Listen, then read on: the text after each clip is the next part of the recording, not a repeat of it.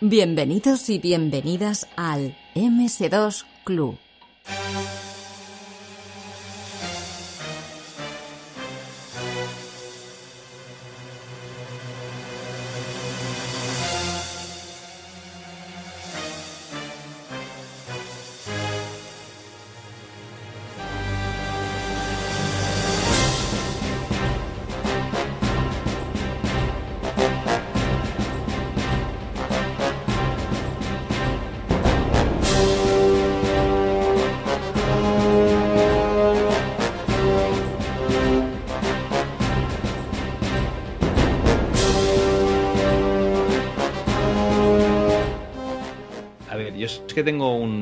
Problema que es que en este, en este programa estaremos hablando de cosas que yo hacía. eh, que tenía un amigo mío que eh, yo siempre iba a casa de un colega que era colegia, o sea, era compañero del colegio, que tenía una amiga, ¿vale? Yo tenía el PC él tenía una amiga. Sea, yo flipaba con, con esos gráficos y la musiquita y tal. Pero es que además él tenía varios juegos de Games Workshop, luego iremos diciéndolos, en tablero. Y tenía una colección de, de- de- libros, de Lobo Solitario, Lucha Ficción y tal, eh, apabullante. Entonces, pues siempre me dejaba algún material y tal. Y claro, yo de pequeño quería ser ese chico, ese chaval. La verdad es que ahora sigue siendo un fricazo de cojones. Un saludo, Joan, si escuchas esto. Y la verdad es que, que- que he podido disfrutar de muchísimas cosas frikis gracias a, gracias a los amigos del, del colegio, eh, Joan sobre todo. Pero, Entonces, eh, pero yo creo- Espera un momento, Cal, pero eh, Joan era, o sea, ¿dónde vivíais? En Barcelona. En Barcelona, en Barcelona. Claro, porque en aquella época, vamos, o, o vivías en Barcelona o era imposible conseguir eso. En Madrid, algo menos que en Barcelona seguramente, pero fuera de Madrid y Barcelona, vamos, nada, nada que hacer. No llegaba nada, ¿no? No, vamos, yo en Burgos de este tipo de materiales, pff, entre poco y nada. Ya a partir de principios de los 90, una cosa así, en los 80 alguna cosa habría, pero vamos, no, no, no, yo no tengo recuerdo de, de estas cosas. Así es que nada, era- teníais mucha suerte. ¿Tú te acuerdas de una empresa de juegos de rol que se llamaba Jockey Internacional? Sí, claro, claro, de yo tengo un montón de cosas, eso sí. Vale, pues a cuatro o cinco calles de mi casa había una tienda de Jockey Internacional, la pequeña. La grande estaba un poco más lejos, pero vamos que en 15 minutos eh, andando, a paso a, a buen paso, a paso de adolescente, llegabas allí. Con lo cual eh, teníamos buen surtido. Y si no, pues te podías escapar al, al Arco de Triunfo, ¿no? Al Arco de Triunfo. Y ahí tenías Sí. la librería mm, más famosa, ¿no? La Gigamesh, Sí, sí, por que ahora se ha supuesto. trasladado. Y- Ah, se ha trasladado, no sabía. Sí, Gigamesh estaba en un almacén, no sé cómo se llama la calle aquella, Trafalgar. Ahora no recuerdo cómo se llama, el cruce con... Y ahora está en un, en un local más grande. Y en el local donde estaba Gigamesh hay una tiendita de, de videojuegos y revistas de segunda mano. Eh, bueno, o, o había, porque claro, a lo mejor la, la pandemia se la lleva por delante, vete a Eh, saber. se sabe. Pero la tienda de Gigamés eh, no, era, no era tan pequeña, ¿eh? estaba bien. Eh, esta es más grande. Ya me imagino. Pero estaba así como bajando, o sea, bajabas un poquillo, ¿no? Como una Bajas ram- tres escalones Y luego era bajabas. súper larga, ¿no? Sí, era que en el fondo tenían los libros en inglés eh, y todo el, el- el- el stock de, de catálogo o de ciencia ficción antiguo y tal. Claro, es que esta gente traía publicaciones eh, americanas, inglesas, de todo tipo. Vamos, yo tengo ahí un eh, aquí arriba. Lo que pasa es que estoy en el Zulo ¿no? y aquí no lo, no lo tengo, pero tengo compendios de Palladium de, de- de armas y tengo bueno cositas adquiridas en Gigamesh que, que la verdad es que eran friki, friki de narices. Sí, además ahí en Barcelona están muy bien, muy bien organizados porque lo tienen ahí casi todo junto en el Arco de Triunfo y alrededores. Por lo menos te puedes ver cuatro o cinco, o antes te podías ver cuatro, cinco o seis tiendas diferentes. Está Kaburi, ¿no? Que es de juegos de rol, o estaba Black Lotus, recuerdo. Luego cuando estaba ahí Gigamesh tenían otro local, pero súper chiquitino, un poco más adelante por ahí, que solo vendían, tenían un par de chavales ahí dándole a las Magic, eh, compra-venta ahí con un ordenador y pim pam, y alguna tienda más guapa de DVDs y de cosas raras y tales. Es que, ¿y, y cómo se llama una? mm, Es una tienda de cómics que es editorial. Norma, Norma. Norma. Comics. Es la, librería más grande que he visto yo en mi vida y más ahora que es, es espectacular. En la parte de arriba tienen lo que es el, el cómic europeo, Marvel, bueno, todo lo que es superhéroes y tal. Y abajo tienen un, un sótano enorme de, de manga y es, es espectacular. O sea, No, es una chulada, muy una chulada. Pues nada, en Burgos te puedo, te puedo asegurar que no teníamos nada de eso. Mira, fíjate, eh, para ir a mi colegio eh, yo tenía que, que pasar por, es que no me acuerdo si era la calle París o la calle Córcega, y la primera tienda de Games Workshops que, que- que hubo en, en Barcelona, me parece que era una tienda de, de afición también, que se llamaba Yokan Games o algo así, Sí, que sí. la, la chaparon, en, supongo que a principios de los 90, y metieron ahí un Games Workshop y, y, vamos, una tienda espectacular. No había visto tantas miniaturas en la vida. Oh, seguro. Pero te voy a contar una cosa, Cal. Eh, la, la tienda esta, Sí. eh, porque hay un... A ver, no- si digo gurú, a lo mejor se malinterpreta, ¿no? Pero hay un, hay un chico que se hace... Bueno, ¿tú, ¿a ti te suena el Fan Hunter de Cels Piñol? Sí, hombre, claro. ¿Y el juego, el juego de rol de Fan Hunter? Sí, sí, sí. Pues Era- el- ¿Eso era de, de Chema Pamundi y Espiñol? Sí, exactamente. Pues este Chema Pamundi, que sigue haciendo, tiene un podcast de juegos de tablero ahora, sacaba hasta hace no mucho vídeos también en YouTube, y este chico trabaja para la Games Workshop. Y de hecho, él era dependiente en la tienda esta que me acabas de decir. ¿En la de es- Games o en la de Jockey Internacional? Porque En la, no, no, en la, de- en, en la de Games Workshop, no, en la que había antes de Games Workshop. La Vale, que vale. luego se- en, en ese local, porque es que de, de hecho, el propietario de esa tienda, ¿cómo me has dicho que se llamaba? Joxy. creo, creo que era and Games, pero eh, te, te hablo de memoria. ¿eh? No, no, pero seguramente, porque él ha hablado, el Chema Pamundi en sus vídeos ha hablado alguna vez de, de esto. Ajá. Y pues en esta tienda, eh, o sea, el propietario de la tienda era también el que tenía, yo creo que Alfil Juegos, que eran los que sacaron en España, por ejemplo, la primera edición del Warhammer 40.000 Rock Trader. Y luego se convirtieron en Games Workshop España. O sea que es, no es que chapas en la tienda y luego la Games Workshop lo compró, sino que fue el dueño de la tienda. ¿no? Sí, sí, el que, el que dijo, ah, pues voy a reconvertir mi negocio y me voy a hacer aquí en Games Workshop España. Así es que, oye, mira. Yo es que en la época de las Magic me acuerdo de ir a cambiar cartas una vez ahí a la Jockey Internacional y, y decirme uno, mira, ese de ahí es el Chema Pamundi. Y yo por aquellas no sabía quién era Chema Pamundi ni, ni de coña. Más adelante al- a- a otro colega me prestó eh, el fan letal y el fan con nata, que era una, una recopilación de las tiras de, de esto, de, de ese espiñol, y entonces ya empecé a ver el, el nombre de Chema Pamundi por ahí y tal, y ya, ya empecé a identificar, ¿no? Pero eso ya fue más adelante. La verdad es que el tío es un crack, ¿eh? te ríes un montón con él, tiene mucho sentido del humor, es un tío muy, muy particular y bueno, te cuenta también historias de la, de la, intras- de la intrahistoria del mundo friki en España, que Hmm. entonces pasaba principalmente por Barcelona y un poco por Madrid y también mola, no te creas. Pues habrá que Y- echarle un, ojo. Sí, no, yo te lo, os lo recomiendo. ¿eh? Oye, Cal, ¿tú no crees que la audiencia se nos estará enfadando, no? Porque aquí no suena, no- ni huele a ordenador recalentado ni nada, ¿eh? No te preocupes, yo creo que esto eh, lo vamos a meter como capsulita al final del capítulo. Las anécdotas de los abuelos cebolleta y ya está. Ay, ay.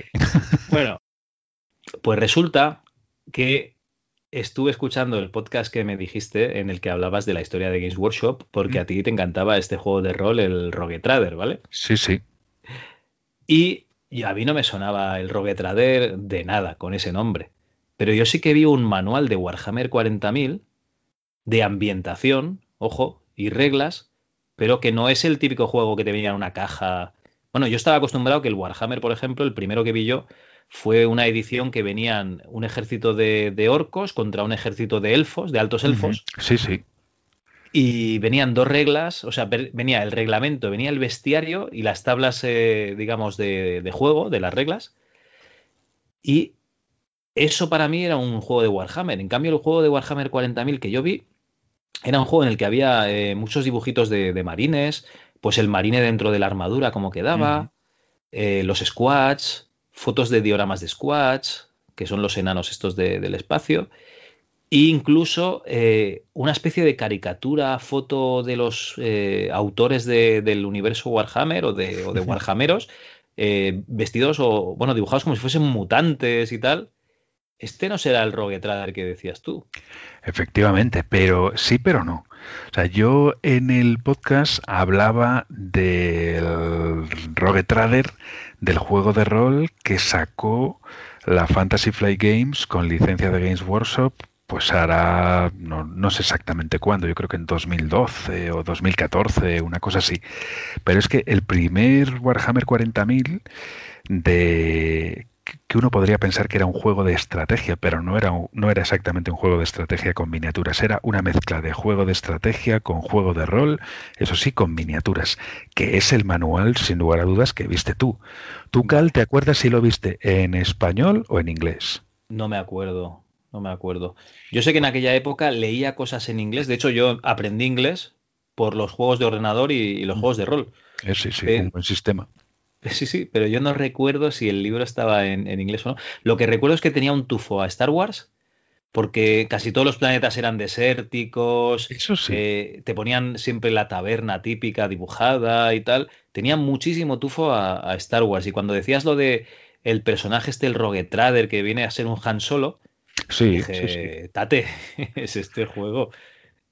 Eh, es que esta primera edición del Warhammer 40.000 ya digo que era mezcla de estrategia, miniaturas y rol, y de hecho tenía director de juego, tenía Dungeon Master o Rogue Master.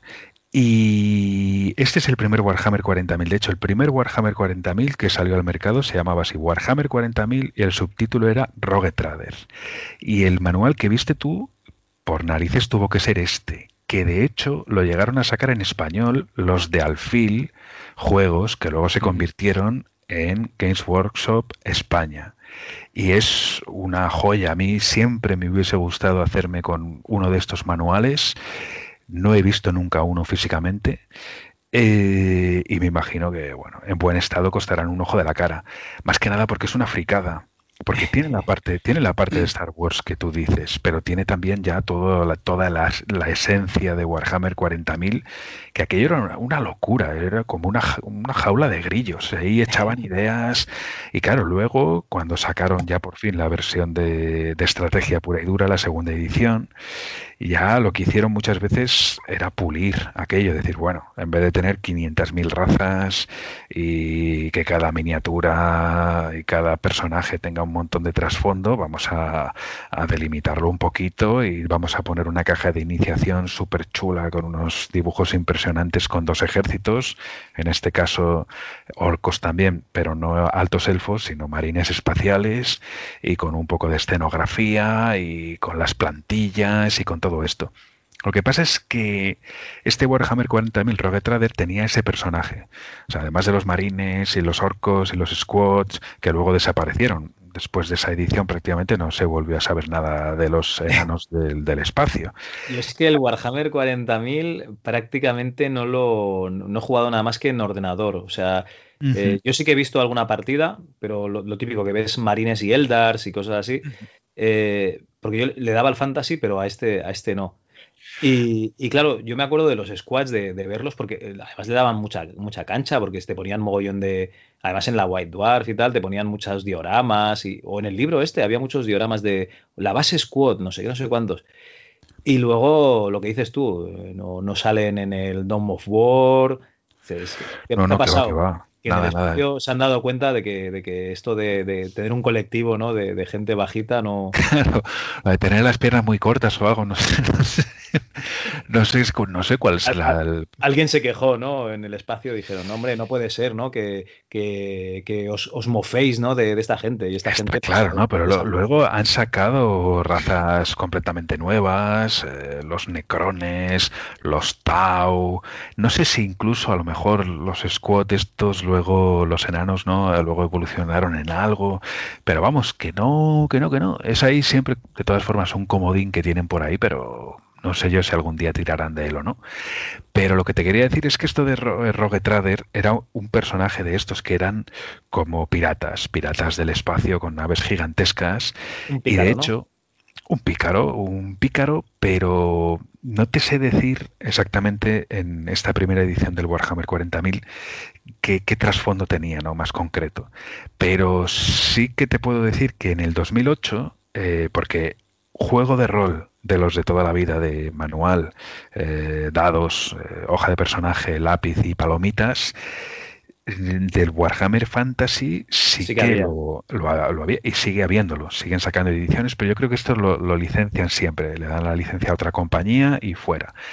Y pero del Warhammer 40.000 no lo hubo nunca, nunca hubo uno hasta el año 2008, que salió el primero que se llama y este lo sacaron en castellano, que se llama Herejía Oscura. Lo que pasa es que la Fantasy Flight Games, que lo, hizo, lo hacía ya con otros juegos y lo ha seguido haciendo, por ejemplo, con juegos de rol de la Guerra de las Galaxias, en vez de crearte un manual tocho de 400 páginas con todo o con casi todo, aunque luego saques un montón de suplementos, lo que se dedicaron a hacer y siguen haciendo es mm, sacar varios juegos de rol limitando un poco las posibilidades de cada juego. Por ejemplo, esta herejía oscura pues te permite ponerte en la piel o de un inquisidor imperial que persigue la herejía del caos y los dioses del caos y las mutaciones del caos y todo esto, o mm, te, te permite ponerte en la piel de algún acólito de estos inquisidores y así. Entonces, claro, la mayor parte de las aventuras pues tienen que ver con la Inquisición, con la corrupción del caos, con este rollo, ¿no? Con los Gen Stealers también y luego han sacado otros que te ponen en la piel directamente o de un marine espacial o de un exterminador o de otro, por ejemplo, de la Guardia Imperial. Son juegos muy chulos porque gráficamente son la leche, manuales en tapadura enormes, a todo color, sistemas sencillitos de juego, pero, pero la creación de personajes es bastante más compleja, le das mucha historia. Y, pero sacaron uno que me le pilló yo aquí en Italia, que este estaba a punto de salir en castellano, pero algo falló ahí y al final no lo sacaron, que es precisamente el Rogue Trader. Y este es, yo creo que es el juego más molón porque tú eres tú y tus compañeros, ¿no? Es el típico juego de rol con Master y X jugadores. Uno de los jugadores tiene que ser obligatoriamente el Rogue Trader, ¿no? el capitán de la nave, pero son naves kilométricas bestiales de grandes. A lo mejor tú tienes una nave con 15.000 tripulantes tranquilamente. Y, luego tus, eh, los otros jugadores son miembros importantes de la tripulación. Está el, el astrópata trascendente, que es el que guía la nave, eh, escuchando la voz ahí de los psíquicos que devora cada día el emperador para seguir vivo. Está el, el archimilitante, que es como el guardaespaldas personal del, del jefe de la nave. Es un juego muy guapo porque te abre muchísimas posibilidades. De hecho, tú solo puedes ser un rogue trader con una licencia imperial. O sea, el imperio emite una mm, licencia y por eso tú puedes operar con tu nave a la búsqueda ahí de cualquier cosa, pero bueno, siempre... es como la patente de corso de los ingleses. Efectivamente, efectivamente, tal cual. Y, te abre muchas posibilidades. Yo creo que es el juego de rol de esta ambientación el más abierto, ¿no? El que te permite hacer muchas más cosas porque es aventura pura y, no tienes límites. Puedes mezclar cualquier otro, cualquier otro aspecto del juego. Y, todo esto, en realidad, el juego de rol Rogue Trader es como un homenaje a aquella clase de personaje, aquel tipo de personaje que aparecía en la primera edición del Warhammer 40.000 y de hecho a día de hoy algo lo han rescatado, porque han sacado algún juego tipo el Necromunda, eh, que no sé si te sonará, Car. Sí, el, me suena el Necromunda, que este era que tenías que ir a buscar el... No, no, para, para, es que hay dos. Está el... Hay uno que tienes que ir a buscar las piedras estas de disformidad, y luego está el Necromunda, que son juegos de escaramuzas, uno del Warhammer y otro del Warhammer Fantasy, ¿no? El Fantasy no lo sé, pero es posible que hayan sacado ya alguna cosa. Porque, antes, antes, porque yo jugaba esto antes de, los 2000, o sea que, o, al principio de los 2000, esto tiene que ser del 90 y muchos. Estaba, estaba el... Ay, ¿Cómo se llamaba? El sucesor directo del, del Hero Quest, que era el... El Warhammer Quest. El Warhammer Quest, exactamente. No, no, no, no, no, no es este, no es este. Lo, lo voy buscando mientras tú hablas del Necromunda. Pues eso, el Necromunda, un juego de, estrategia con miniaturas, pero entre bandas, eh, de escaramuzas. Tú tienes tu banda, eh, sería parecido además al Blood Bowl, por ejemplo, eh, porque tú tienes tu banda de macarras, que en una ciudad colmena, que son ciudades kilométricas con miles de millones de personas allí viviendo, pues en los bajos fondos hay unas luchas tremendas entre bandas. Y en estos últimos tiempos han sacado algún juego o, o directamente directamente el Necromunda o algún juego parecido de escaramuzas también dentro de la ambientación del Warhammer 40.000 y finalmente han sacado un equipo o una banda de Rogue Traders. De forma que, bueno, un poquito han recuperado aquello. O sea que los squad, los enanos del espacio, esos no los quieren ver ni en pintura, no, no los resucitan jamás. Pero mira, este Rogue Trader al final le han sacado un poco de, de provecho y lo han resucitado. Y el juego de rol mola, el de tablero y lápiz y palomitas y goma de borrar y dados, porque es que además te permite ser tú el protagonista de la aventura, ¿no? Los jugadores, pero también tiene una parte de gestión, porque la nave, si tiene 15.000 tripulantes, y de hecho aquí la riqueza no se mide en monedas de oro o en créditos, se mide en trollonadas de pasta, porque claro, tú te dedicas a traficar con armas o pero con millones y millones de armas o millones de toneladas de cualquier bien de consumo. Y claro, luego tienes que gestionar también un poco la nave, que la tripulación esté contenta, que no haya una revuelta, que no se infiltre el caos, que no pase esto, que no pase lo otro. Luego las naves son caprichosas, porque las propias naves que además te la, cuando cada jugador se crea su personaje, luego entre todos los jugadores tienen que crear la nave y le van dando ahí sus características y a lo mejor la nave es testaruda eh, porque tienen así casi casi como bueno tienen personalidad. Sí, sí, tienen personalidad. A lo mejor la nave en realidad está hecha a base de trozos diferentes, ¿no? Pero a lo mejor el motor de, el motor de disformidad eh, fue construido y se utilizó en la, durante la herejía de Horus hace 10.000 años, pero luego se ha ido reaprovechando y resulta que a lo mejor aparece una nave demoníaca del caos y la nave tuya, y tú dices, vamos a huir porque aquí nos van a dar pal pelo, pero la nave, el motor recuerda que se enfrentó a aquel, aquel capítulo del caos y, la cabrona no quiere huir. Pues, ahora me tengo que enfrentar a esto. Es un juego muy, muy chulo. Vale, el juego que te decía de escaramuzas es Morheim, que es del 99. Ah, sí, sí. Y ese lo sacaron en PC también, yo creo, ¿no? Pues seguramente. Yo, yo jugué una vez, creo, solo en, mesa, en el juego, o sea, en el, en el club de rol eh, de Barcelona. Y, no lo he vuelto a ver. Y en PC seguramente sí que sí que está, pero no. Me suena, me suena a mí, me suena de haber visto alguna cosilla de PC. sí, sí. es que tienen un montón de juegos. Te, te, quería decir también, Cal, que estos de la. Porque yo durante una temporada eh, pintaba también miniaturas, eh, soldaditos napoleónicos y cosas así. Compraba algunas revistas de, de este tipo, como la el Husar, el Husar a la moda, ¿no? Efectivamente, el Husar a la moda, eh, muy elegante con sus bigotitos y estas cosas, ¿no? Sus coletillas y tal. Y, y, me acuerdo de comprar alguna revista inglesa y así. Y es que los de Warhammer tienen de todo. O sea, sacan Warhammer, eh, batallas antiguas, Warhammer, Edad de la Pólvora Negra, Warhammer Napoleón. El Señor de los Anillos sacaron después, pero más allá de los juegos así más eh, de renombre, ¿no? con licencias y tal, sacan absolutamente de todo.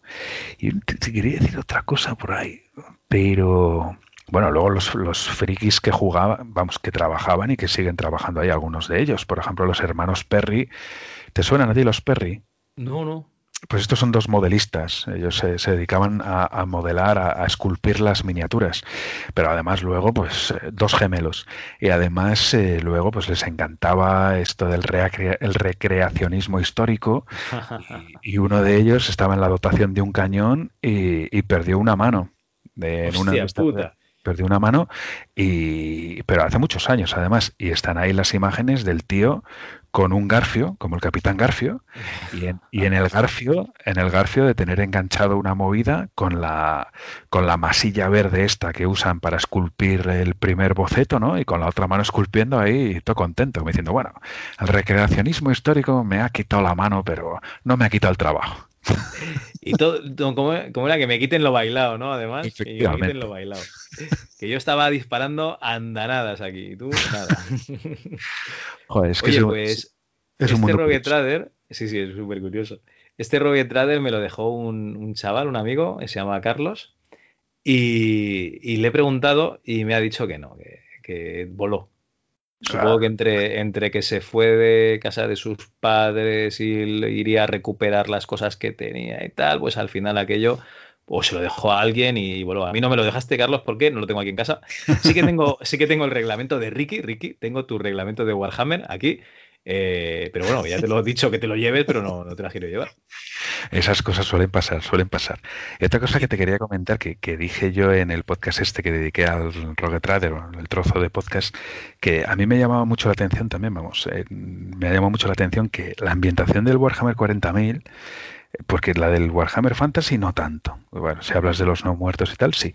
Pero la ambientación del Warhammer 40.000 es súper oscura, súper deprimente, súper violenta y súper brutal. El mismo emperador, es que es súper chungo. El emperador Es, es un chungo de, de, muchísimo cuidado y, pero me llamaba mucho la atención que las miniaturas, tú cuando te comprabas una enano blanco, ¿no? Una White Dwarf, y los pintores profesionales que tenían en la época y tal, que eran súper brillantes. O sea, los colores eran muy bonitos, la, las, eh, la escenografía era súper colorida, unos colores muy brillantes, muy bonitos.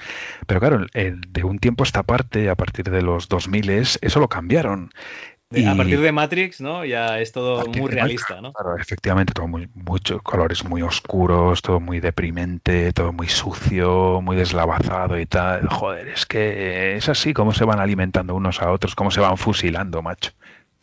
Sí, sí, no, llegó el grunge, ¿no? A los, a los, juegos de mesa. no, pero era una cosa que en realidad a mí no, no me rechinaba nada hasta que no vi ahí el cambio y dije, ah, pues no deja de ser curioso, ¿eh? Pero es así lo que me llamaba muchísimo la atención es un suplemento que había para, para el Space Hulk que yo no entendía de la misa a la mitad, pero las imágenes era que los marines de algún capítulo eran todos nativos indios, indios americanos, nativos americanos, y yo no entendía por qué. O sea, estaban ahí con sus pendientes de plumas y tal, vestidos en sus armaduras de, de, de Terminator, y yo digo, coño, porque son indios. Supongo que en, algún momento les dirían, hostia, pues molaría, ¿no? Que un capítulo fuesen eh, nativos americanos.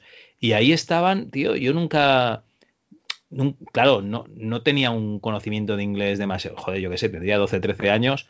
Me empezaron a dar inglés en quinto de GB, la que más debía saber de profesora de, inglés del colegio que, que, lo que nos hacía era escribir, que hablar, hablar tampoco es que hablásemos mucho. No, hablar seguro que nada, no, no. Entonces, eh, pues, pues no me enteraba de, casi, de casi nada de, esos manuales. Pero esas imágenes sí que me, me, quedaban ahí, ¿no? Además, me parece que estaban también los bibliotecarios, ¿no? Estos que tenían poderes psíquicos. Poderes psíquicos, sí, sí. Luego hay médicos también y, y, luego los inquisidores, la, ¿cómo se llamaban estos? Los, la Orden del Martillo también, que eran exterminadores de este estilo. Pero esto que, que me comentas, yo es que no sé eh, porque, porque depende, los marines exploradores tienen así pintas de moicanos, eh, con sus crestas, con sus pendientes. Luego esto de los pendientes de con plumas y así, me suena también de los ángeles oscuros, de la guardia de la no sé si es la guardia de la muerte, pero es que es una, es una locura, porque luego los, se supone que los ángeles sangrientos o sea, que son vampiros o medio vampiros. Sea, mezclan ahí. Sí, sí, algo tienen ahí, alguna cosa rara por las modificaciones genéticas que les hicieron en su momento. Y, y esto que has dicho antes, cuando he dicho lo de. Cuando has dicho lo de recuperar la. He dicho lo de recuperar las reliquias, tú me has hablado de las águilas y tal. De hecho, en el. que lo voy a recomendar, hombre, que además es. Eh, le conozco ya a este chico del podcast La Voz de Horus, de Sandre Ramos, habló en, uno, en un podcast bastante antiguo de que dentro del trasfondo del Warhammer 40.000 hay cuatro legiones que han sido borradas de los archivos imperiales, porque están las legiones fieles, ¿no? las legiones traidoras del caos, pero luego hay cuatro que han sido directamente borradas, o sea que no se sabe nada de que de estas legiones y al parecer es que estos tíos se basan precisamente en la historia de Roma, en los tiempos de, eh, de Octavio César Augusto, que este mandó a Germania y allí perdió tres o cuatro legiones en la batalla de Teotoburgo y por ahí. Y el tío dijo, bueno, estas legiones, vamos, hay que cancelarlas de, la historia de Roma porque son unos inútiles. Pero no era la primera vez, contra los partos también perdieron legiones, o sea, perdieron legiones y perdieron águilas, o sea, realmente. Es que no me acuerdo si fue Cayo Craso, que me parece que, se puso a luchar contra los partos y ahí no quedó ni Dios. O sea, ya, no regresó. Eh, eh, ojo, eh, que, yo no soy historiador, entonces estoy hablando de memoria, pero, quiero recordar que antes del imperio ya, ya se habían perdido águilas. Sí, seguramente, seguramente, pero, pero bueno, que yo de todas formas de historia, la guerra de la independencia española y, y no me saques mucho más de ahí todo lo que te cuente ya es lo que he leído, lo que he oído. Algún tema me gusta más que otro, pero vamos. Y tampoco es que me sepa yo toda la guerra de la independencia española. A mí pero... me hace mucha gracia la iconografía romana, porque realmente era el imperio, bueno, es el imperio, o sea, realmente todos los imperios que han intentado ser, serlo después se basan en, Roma, ¿no? Está Hitler, ¿no? Que se basó muchísimo. Y eh, luego está el imperio de Star Wars, ¿no? Que, se basa, que te cagas, en, el, imperio romano. Y estos eh, mundos de Warhammer, pues al final no dejan de ser un, imperio eh, romano en la alta Edad Media, perdón, en la baja Edad Media, en el caso de Warhammer Fantasy, y en el espacio en el caso de, de Warhammer 40.000. Lo que pasa es que, claro, tienes un emperador que no deja de ser un Palpatine salido del episodio 9, ¿vale? Que absorbe, absorbe, ahí, absorbe ahí la energía de los iónicos para, para sobrevivir. Mira, otro, otro, otro fusilamiento, ¿eh? Sí, sí, ahí se lo fusilan, pero a saco, porque además es que está ahí colgando de la máquina como el de, el de Warhammer. Solo le falta ser un esqueleto directamente. Eso sí, eso sí. yo no, ¿Sabes que no he podido verla? No, he sido capaz. Es muy divertida, tío. Tú simplemente eh, quítate todos los filtros, ya está. Sí, sí, pero, pero es que no, termino de entender muy bien qué me están contando. Pues no te están contando nada, pasan cosas. Ah, hay películas, hay películas de pasar cosas. O sea, el otro día, el otro día no, ayer acabamos de grabar el programa de, Rigor y Criterio de Viaje al centro de la Tierra. Y claro, está mm. la película del 59, que, que la verdad es que es pues, una película chula, ¿no? Adapta el libro y tal, está bien. Sí, sí, sí, la vi, la vi hace no mucho con, con el contempladorcito, además. Ah, muy bien. ¿Y le gustó? Le gustó, le gustó, le gustó porque bueno, ya, no, pues ya ha empezado con. lleva tiempo ya con los dinosaurios. Le dijimos, venga, que sale un dinosaurio. Ahora es que, algún, que es un, lagarto gigante. Se sacaron de ahí de una tienda de, de, Pero es, es, muy graciosa la peli.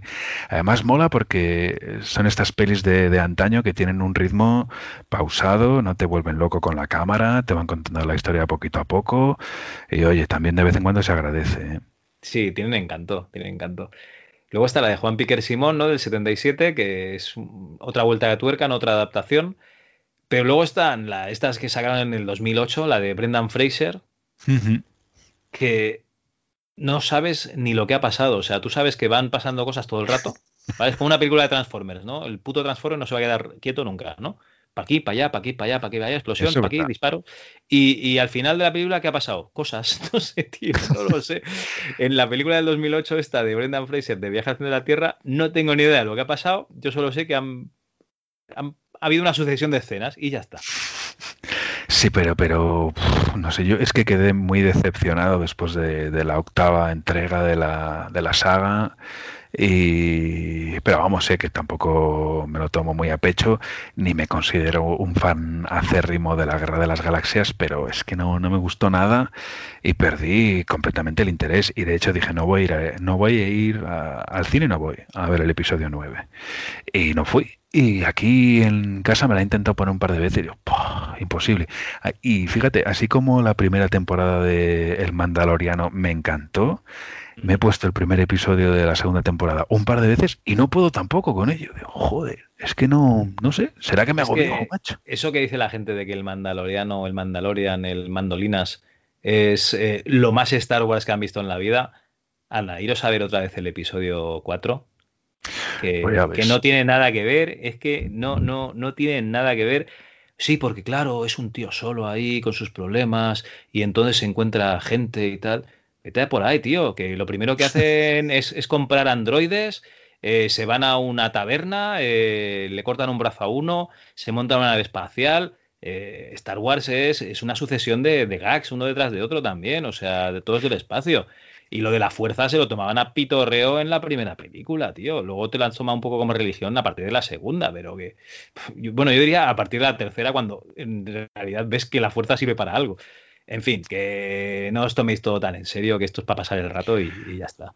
Está claro. Además, como hemos dicho al principio, si uno quiere matar el rato bien, yo creo que bien, bien, y con un, con un poquito más de profundidad, está la Gambito, ¿cómo es? Gambito de Dama. Gambito de dama, sí, sí, o gambito de dama. Yo siempre he dicho gambito, pero claro, no gambito podría ser. Yo, no, es que la, la, hemos visto aquí en italiano, o sea que no. No, no, es gambito, es gambito. Que vamos, que yo lo mismo que no sé jugar al, fútbol americano ni conozco las reglas y he jugado al Blood Bowl, por lo menos al de cartas, eh, yo no sé jugar al ajedrez.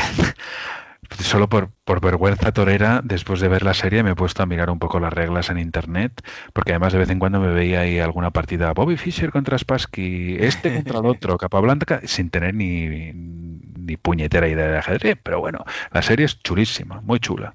Sí, la gente se queja de que en realidad eh, los movimientos no son los que dicen, el gambito de dama no es así, no sé en cuántos.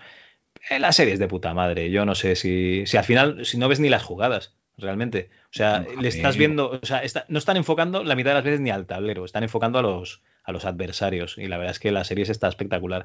No, y genial. todos, sí, sí, todas las películas en las que hay un personaje, en la que hay un alcohólico que tiene que superar su problema, ya sea esta o Cobra Kai, ¿vale? A mí.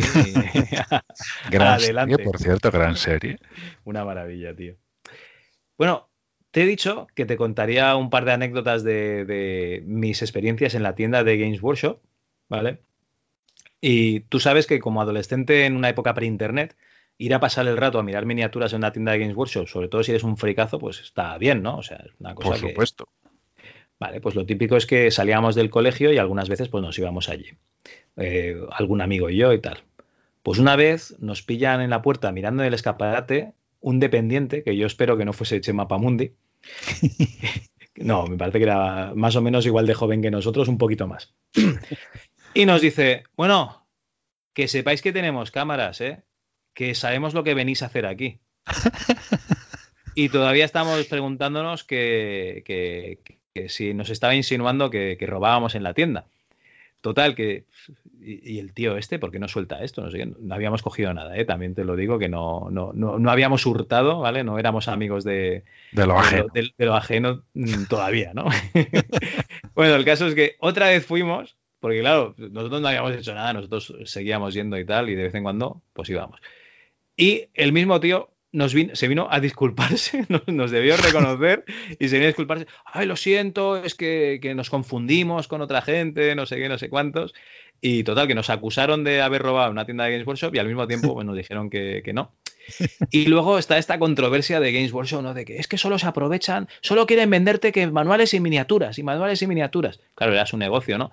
Pero en realidad, tío, los enanos del caos, ¿hacía falta? O sea, ¿En serio? ¿Quieres sacar una, una, hornada nueva de miniaturas y me metes esa puta mierda, enanos del caos? Sí, que además tenían aspecto ahí tipo de, de babilonios, ¿no? Eh, sí, sí, sí, eran como fenicios, no sé. Sí, una cosa chunguísima. Sí, bueno, pues es curioso también esto de la, de la workshop, la, las diferentes etapas. De todas formas, me alegro de lo que me has contado porque cuando me has dicho esto de que viene el tío y os dice, oye, que ya hemos visto lo que... Joder, es que es sospechoso, ¿no? Porque uno piensa y dice, a lo mejor, no sé, yo qué sé, no, no, es que me hayan pillado robando, pero ¿qué, qué me habrán pillado haciendo? ¿no? Hombre, no, no, creo que no nos, nos tocásemos ¿no? allí en la, en la, tienda de Games Workshop. Eh, mirando a las minis, aunque solo fuese metafóricamente, o viendo esas cajas gigantescas, oye.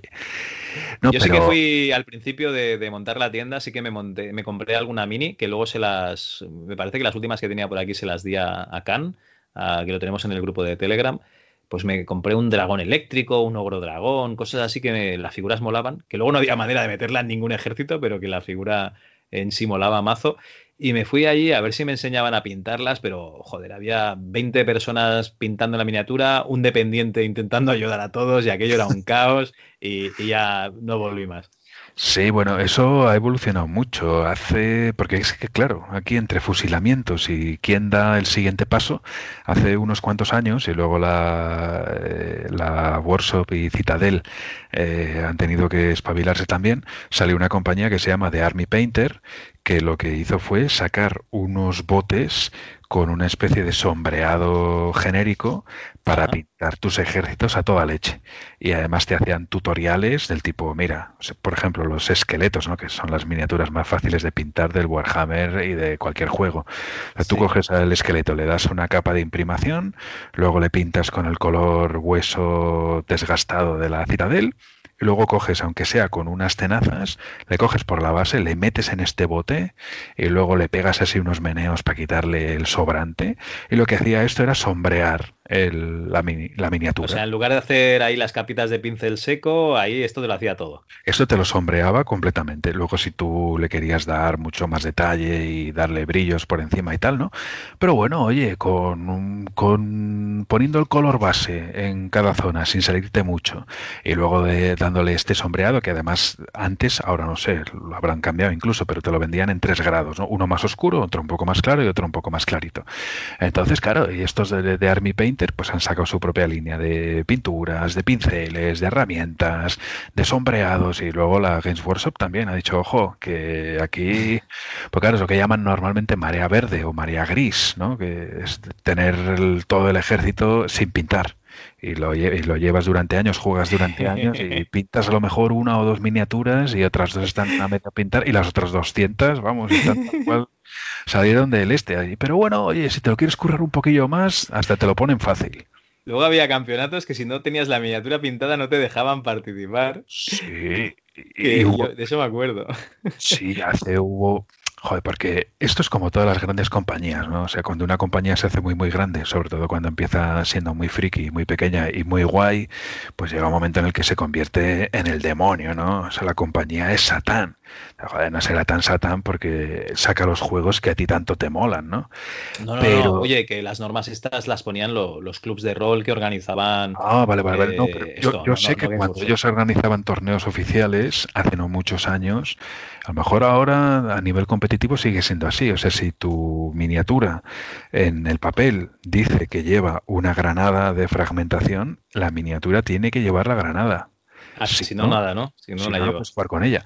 Y es verdad que hasta hace cuatro o cinco años la workshop era eh, el demonio, o sea, era una cosa horrible. Y es verdad que tuvieron una temporada que solo pensaban en sus juegos de miniaturas, en los grandes, Fantasy 40.000, todo lo demás prácticamente ellos no sacaban nada, licencias sí, de videojuegos, de algún juego de rol, de cartas, de tablero y así, y solo pensaban en la pasta y en los dividendos pero también es verdad que en los últimos tiempos han cambiado ¿eh? y están recuperando ahí un poco el contacto con la afición y escuchan más y sacan buenos productos, caros, caros a reventar, pero, bueno, pero bueno, ¿qué vamos a hacer? Pero eh, a mí me hace gracia la workshop, entre otras cosas, porque a diferencia de TSR o a diferencia de Wizard of the Coast, pues es una de las grandes, grandísimas que de momento sigue manteniendo su personalidad porque no, no la han comprado. A mí lo que me hace mucha gracia es que la Games Workshop, que ha fusilado el Señor de los Anillos, luego coge y sus nombres inventados, yo que sé, Slanesh, Zench y tal, les mete trademark, incluso a Orco con K, coge y le mete trademark para que nadie lo pueda utilizar en sus juegos. Que dices, tío, Orco con K, que te, que te la has follado del latín, que te la has follado del libro del Señor de los Anillos. En serio. Eso es verdad, pero bueno, eh, también hay que tener en cuenta que Tolkien era profesor en Oxford y además se forró para no sé cuántas generaciones con sus libros, pues oye, no pasa nada, hombre, si reparte un poco así, pues tampoco pasa nada, no digo yo, vamos. No, no, también, también es verdad. Pues bueno, yo creo que ya hasta aquí, ¿no? sí, ya, ya es tarde. Es que si no nos vamos a quedar aquí toda la noche y, mañana a ver quién va a currar. Es verdad, hay que levantarse medianamente temprano. Pues nada, oye, lo dicho, un placer haberte tenido aquí. El día que te quieras pasar por aquí o por rigor y criterio a hablar de, tu libro, bueno, hablar de tus temas o de algún tema así común, pues oye, estás invitado, ¿eh? Nada, te tomo la palabra, yo encantado y además me gustaría poder charlar también con, con todos los demás. Yo además tengo que deciros que os tengo muchísima envidia, porque a mí la gente que es capaz de trastear con los ordenadores, con los emuladores, es más, eh, bueno, tuve que formatear mi PC, mi, portátil hace un tiempo, eh, y, se me desinstaló el, el DOSBox que de hecho, fíjate si soy torpe, que el DOSBox este... Eso se, instala solo, te vas a la página de DOSBox, lo descargas y chispum. Sí, sí, pero luego a la hora de hacer arrancar un juego, que hay que poner ahí comandillos y tal, te recuerdo que mi primer PC un 24, ¿eh? no, en su momento me lo instalé gracias a David Skywalker, que él a través de Discord me dijo, venga, tal, tal, yo me sentía, vamos, como Neo, como un auténtico pirata. ya sé, ya sé Kung Fu. sé Kung Fu. Así que nada, a ver si me invitáis a un dogma, ¿eh? porque yo normalmente me porto bien en los podcasts, no digo palabrotas y procuro ser políticamente correcto dentro de no tanto como Netflix, pero bueno, eh, me tenéis que invitar a un dogma si es posible, si tal cosa es posible para desahogarme un poco.